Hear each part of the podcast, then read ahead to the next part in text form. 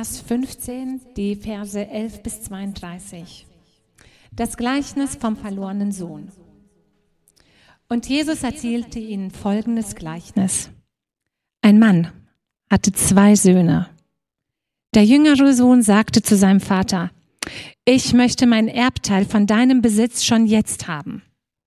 Da erklärte der Vater sich bereit, seinen Besitz zwischen seinen Söhnen aufzuteilen. Einige Tage später packte der jüngere Sohn seine Sachen und ging auf Reisen in ein fernes Land, wo er sein ganzes Geld verprasste. Etwa um die Zeit, als ihm das Geld ausging, brach in jenem Land eine große Hungersnot aus, und er hatte nicht genug zu essen. Da überredete er einen Bauern, ihm Arbeit zu geben, und er durfte seine Schweine hüten. Der junge Mann war so hungrig, dass er die Schoten, die er an die Schweine verfütterte, am liebsten selbst gegessen hätte. Aber niemand gab ihm etwas. Schließlich überlegte er und sagte sich, daheim haben die Tagelöhner mehr als genug zu essen, und ich sterbe hier vor Hunger. Ich will zu meinem Vater nach Hause gehen und sagen, Vater, ich habe gesündigt gegen den Himmel und gegen dich. Und ich bin es nicht mehr wert, dein Sohn zu heißen. Bitte stell mich als einen deiner Tagelöhner ein. So kehrte er zu seinem Vater nach Hause zurück. Er war noch weit entfernt, als sein Vater ihn kommen sah. Voller Liebe und Mitleid lief er seinem Sohn entgegen, schloss ihn in die Arme und küsste ihn. Sein Sohn sagte ihm, Vater, ich habe gesündigt gegen den Himmel und auch gegen dich, und ich bin es nicht mehr wert, dein Sohn zu heißen.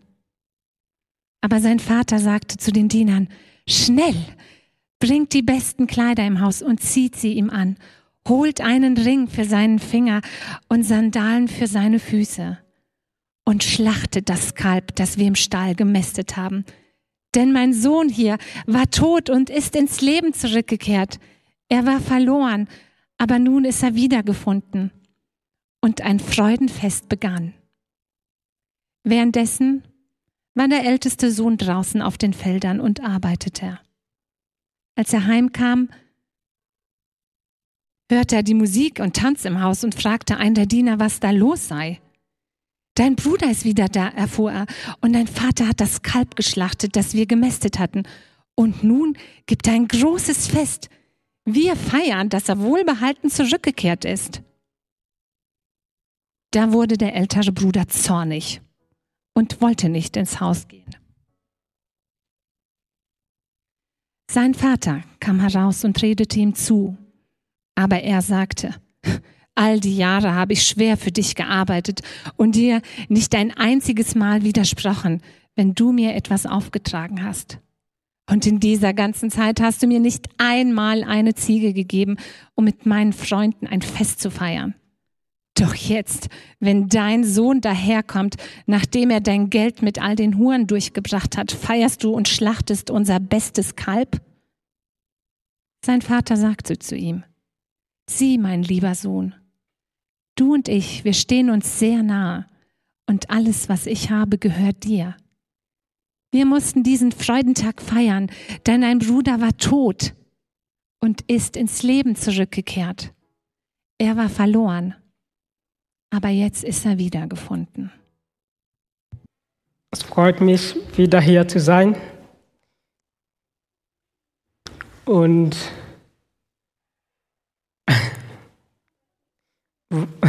Weißt du was? Ähm, heute ist mein allererstes Mal, wo ich über ein Gleichnis predige. Und ich weiß es nicht. Vermeide meistens, über Gleichnis zu predigen. Ähm, aber dieses Mal wollte ich das machen und ich weiß, Gott wird auch mit uns sprechen. Bisher weiß ich schon, dass ihr jetzt Experten in Afrodeutsch seid. Ähm, also viel Spaß.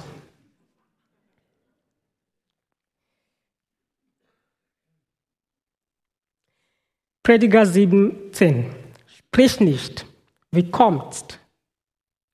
dass die früheren Tagen besser waren als diese, denn du fragst das nicht in Weisheit. Das hier ist die moderne Zeit.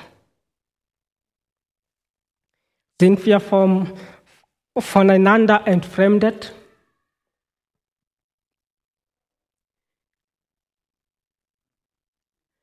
Das hier sind die alten Zeiten, und zwar 1916.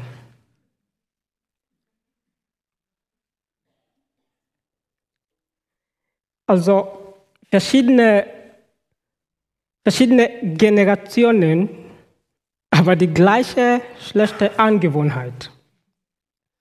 Daher glaube ich nicht, dass die Technologie das Problem ist. Ich glaube nicht, dass unsere Talente, unsere Intelligenz das Problem ist oder sind. Denn allen guten und vollkommenen Gaben kommen von oben, vom Vater des Lichts. Das Problem ist unsere sündige Natur. Das Problem besteht darin, dass der Mensch Gott seinem Schöpfer entfremdet ist. Im Gleichnis von der Vater mit seinen zwei Söhnen, oder was äh, meistens als der verlorene Sohn genannt ist, sehen wir zwei Arten der Entfremdung. Die Quintessenz ist, dass egal in welcher Art von Entfremdung man sich befindet, wenn man Gott entfremdet ist, ist man auch der Gesellschaft entfremdet und schließlich auch sich selbst entfremdet. Also in diesem Gleichnis entfremdet sich das Herz des jüngeren Sohnes von seinem Vater. Und das Herz des älteren Sohnes entfremdet sich von seinem Vater auch. Heute möchte ich gucken, wie sie an diesen Punkt der Entfremdung gelangen. Wahrscheinlich können wir dann sehen, wo wir stehen und vermeiden, denselben Fehler zu begehen. Ich hoffe, wir können auch ein oder zwei Dinge lernen und sie auf unsere Beziehung zu Gott und auf unsere Beziehung zueinander anwenden. Also es gibt diese zwei Arten der Entfremdung. Entfremdung durch das Bedürfnis nach Selbstfindung. Diese Art der Entfremdung wird durch den jüngeren Sohn repräsentiert. Es ist explosiv, chaotisch, laut und nach außen hin rebellisch. Es ist die Art von Entfremdung, die schreit, ich weiß, was ich will. Ich will, was ich will. Ich verdiene, was ich will. Gib mir, was ich will, damit ich mehr von dem bekomme, was ich will. Es sagt, du bist der Grund, warum ich nicht alle meine Träume verwirklichen kann. Vater, du bist der Grund, warum ich mein Potenzial nicht ausschöpfen kann. Also gib mir, was mir gehört, damit ich meinen eigenen Wille tun kann. Also mit anderen Worten, es schreit nach ich, ich und ich. Auf Englisch sagen wir me, myself and I. Es schreit nach Autonomie. Autonomie mit wessen Reichtum? Mit wessen Erbe? Natürlich mit dem Reichtum des Vaters. Gottes Reichtum. Und heute benutzen wir auch einige Menschen oder auch alle die von Gott gegebene Gaben, um sich weiter von Gott zu entfremden. Sei es in der Musik, in der Lehre oder Akademie, in der Wissenschaft diese Gaben werden missbraucht. Ich frage mich manchmal, macht es Sinn, jemanden zu hassen, in diesem Sinne Gott, der einem so viel Talent gegeben hat, Natürlich nicht. Deshalb ist Sünde irrational. Sünde macht keinen Sinn. Es macht nie Sinn, warum wir gegen Gott rebellieren. Er hat uns mehr gegeben, als wir verdient hätten.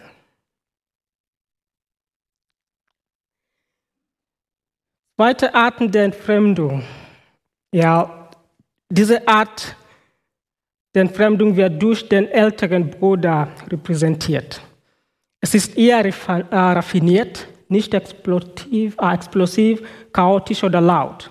Es ist eher still, organisiert und subtil.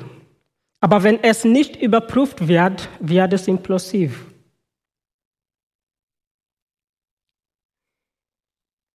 Also raffinierte Entfremdung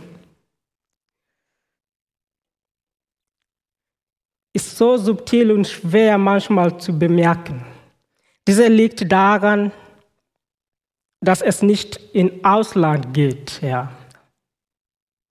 Deshalb merkt es niemand, wenn sie sich entfremdet haben. Es, es ist nicht laut und aggressiv. Es zwingt niemanden direkt zu irgendetwas. Die Person ist da, aber auch nicht da. Das Herz ist weg im Ausland. Aber die Person ist einfach da und tut, was die Gesellschaft tut. Tut, was von ihm erwartet wird. Aber sein Herz ist weg. Sein Verlangen nach Anerkennung ist so groß, dass er an dem Tag, an dem er es satt hat, nicht erkannt zu werden, implodiert er. Und genau wie der jüngere Sohn äh, oder ja, für Drama sorgen wird. Also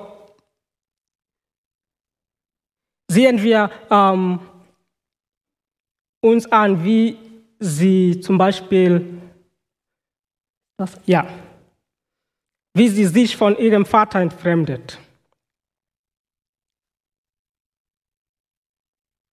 Ich fand, dass ähm, diese zwei Sohnen, sie waren selbst zentriert, weil Entfremdung passiert nicht einfach. Es muss von irgendwo anfangen. Der jüngere Sohn zum Beispiel sagt nicht, gib uns unser Erbteil, sondern er sagt, gib mir, Vater, das Erbteil, das mir zusteht. Es war ihm egal, seine Brüder und seine Vater zurückzulassen. Es war die Aufgabe des älteren Bruders, die Ehre seines Vaters in der Gesellschaft zu verteidigen und seinem jüngeren Bruder Orientierung zu geben. Aber in diesem Gleichnis sagt er nichts. Er nimmt einfach sein Erbteil an, das übrigens einen doppelten Teil ausmachte, und dann schwieg er. Er ist nicht beeindruckt, als sein kleiner Bruder nach Hause zurückkehrt. Und natürlich waren beide materialistisch. Ja. Das liegt daran, dass sich alle Konflikte in dieser Familie, in dieser Geschichte, die Verursache war, war selbstzentrierte Sache, die einfach materialistisch war. Der jüngere Sohn verursachte Chaos, weil er seine Abteil wollte, haben wollte. Während der ältere Sohn für Chaos sorgte, weil ihm keine Ziege zum Feiern mit seinen Freunden geschenkt wurde. Deshalb sage ich, sie waren selbstzentriert. Zweitens, sie waren nicht vaterzentriert. Zum Beispiel, der jüngere Sohn verstoßt gegen die Kultur und entehrt seinen Vater. Er tut das, indem er um sein Erbteil einfordert, als sein Vater noch am Leben war. In Schamkultur, das geht gar nicht. Der ältere Bruder verteidigte die Ehe seines Vaters nicht, als der jüngere Bruder vorzeitig seine Erbe einforderte. Hier hätte der große Bruder einfach gesagt, was machst du? Das geht gar nicht. Aber er hat nichts gemacht. Warum? Sein Vater war nicht in, er, in, äh, in seinem Herz. Der ältere Bruder entehrt seinen Vater, indem er auch die Schuld an der Partie gibt oder an diese Feiern.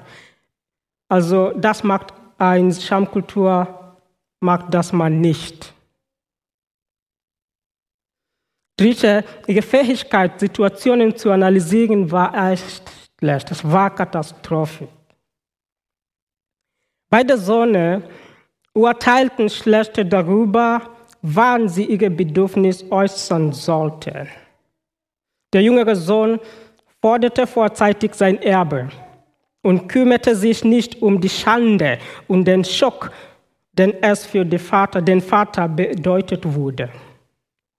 Der ältere Sohn dachte nicht darüber nach, wie seine Beziehung mit seinem Bruder nach der Party aussehen würde.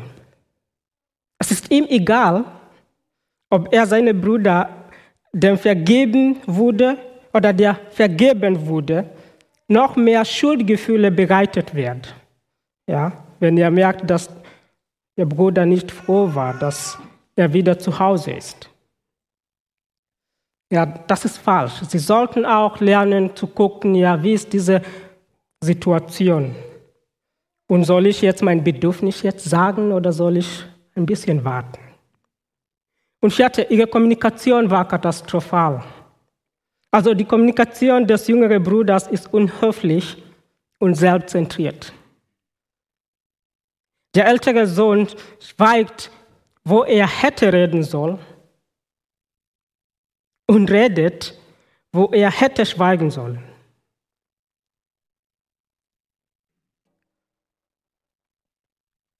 Also was können wir dann aus diesem Gleichnis lernen?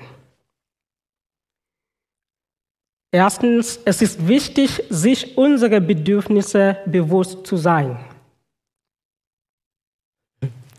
Was willst du eigentlich? Ja.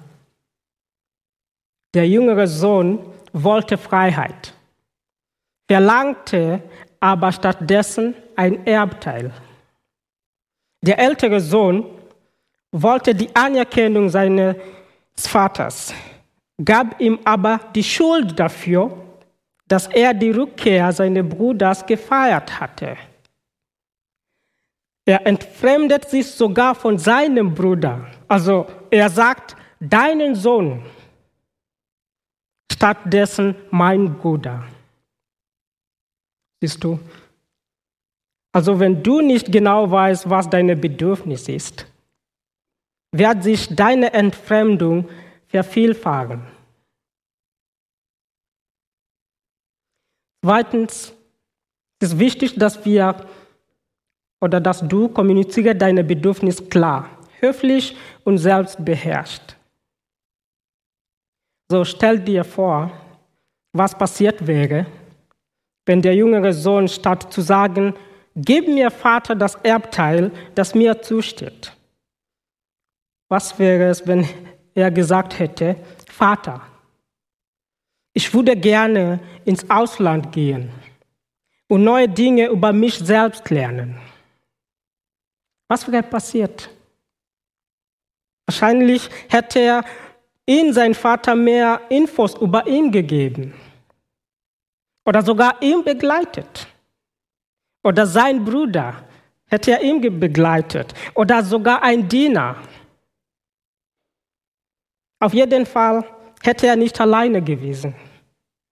Er hätte nicht gelitten, wie er gelitten hat.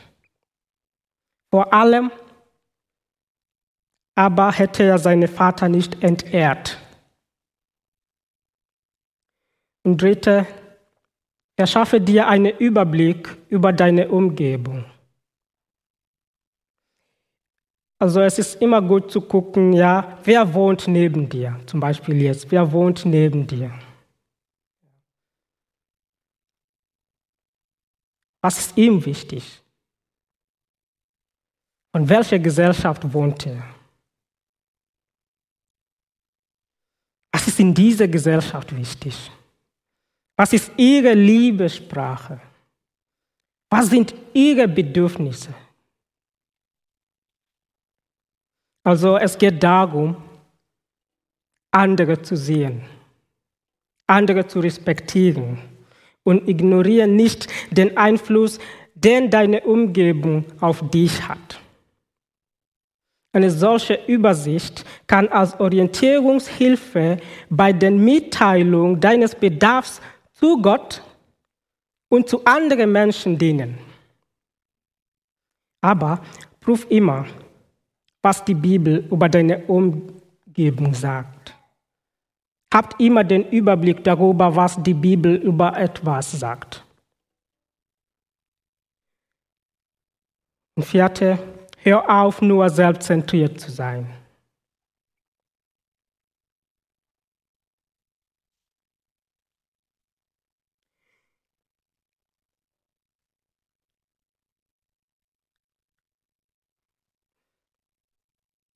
Wenn du selbstzentriert sein, also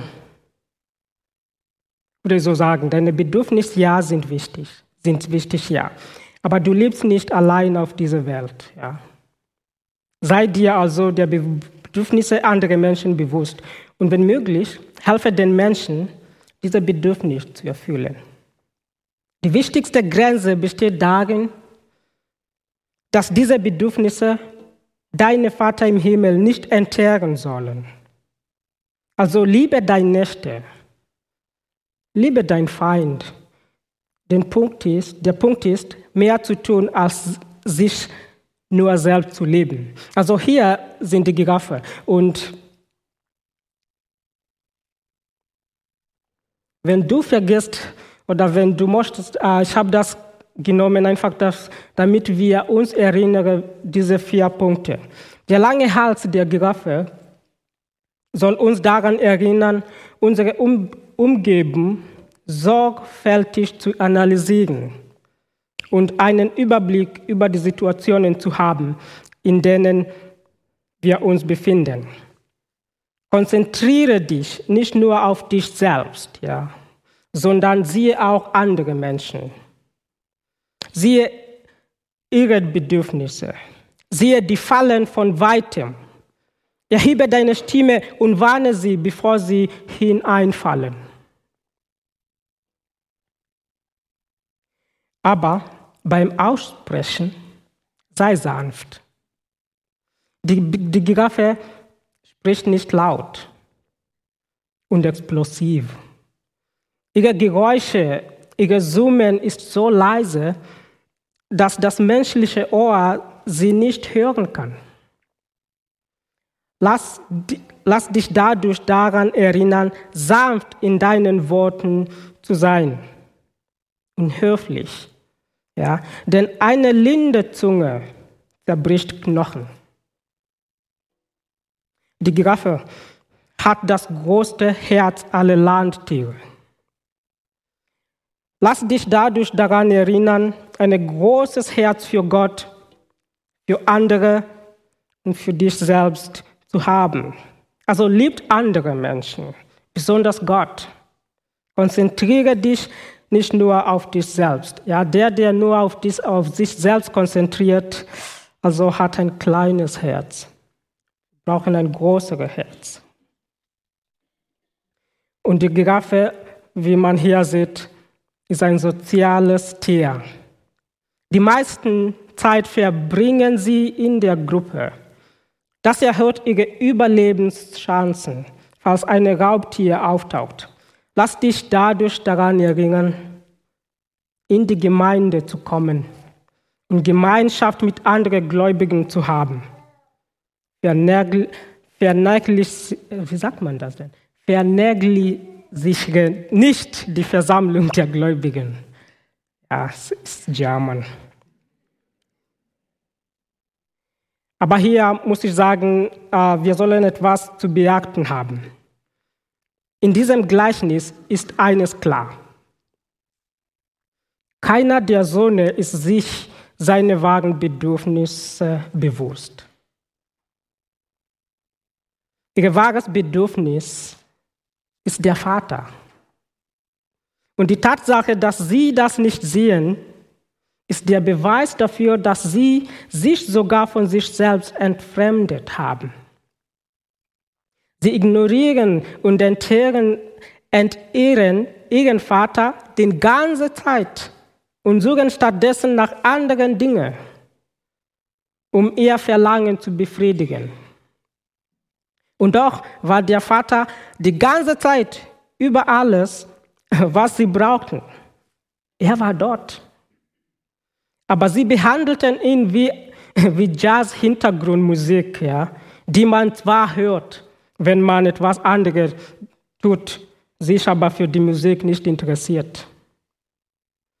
Deine, auch deine Erwartungen sind nicht deine Bedürfnisse. Aber deine Erwartung konnte etwas über deine Bedürfnisse verraten. Deine Bedürfnisse an und für sich selbst sind nicht Gott.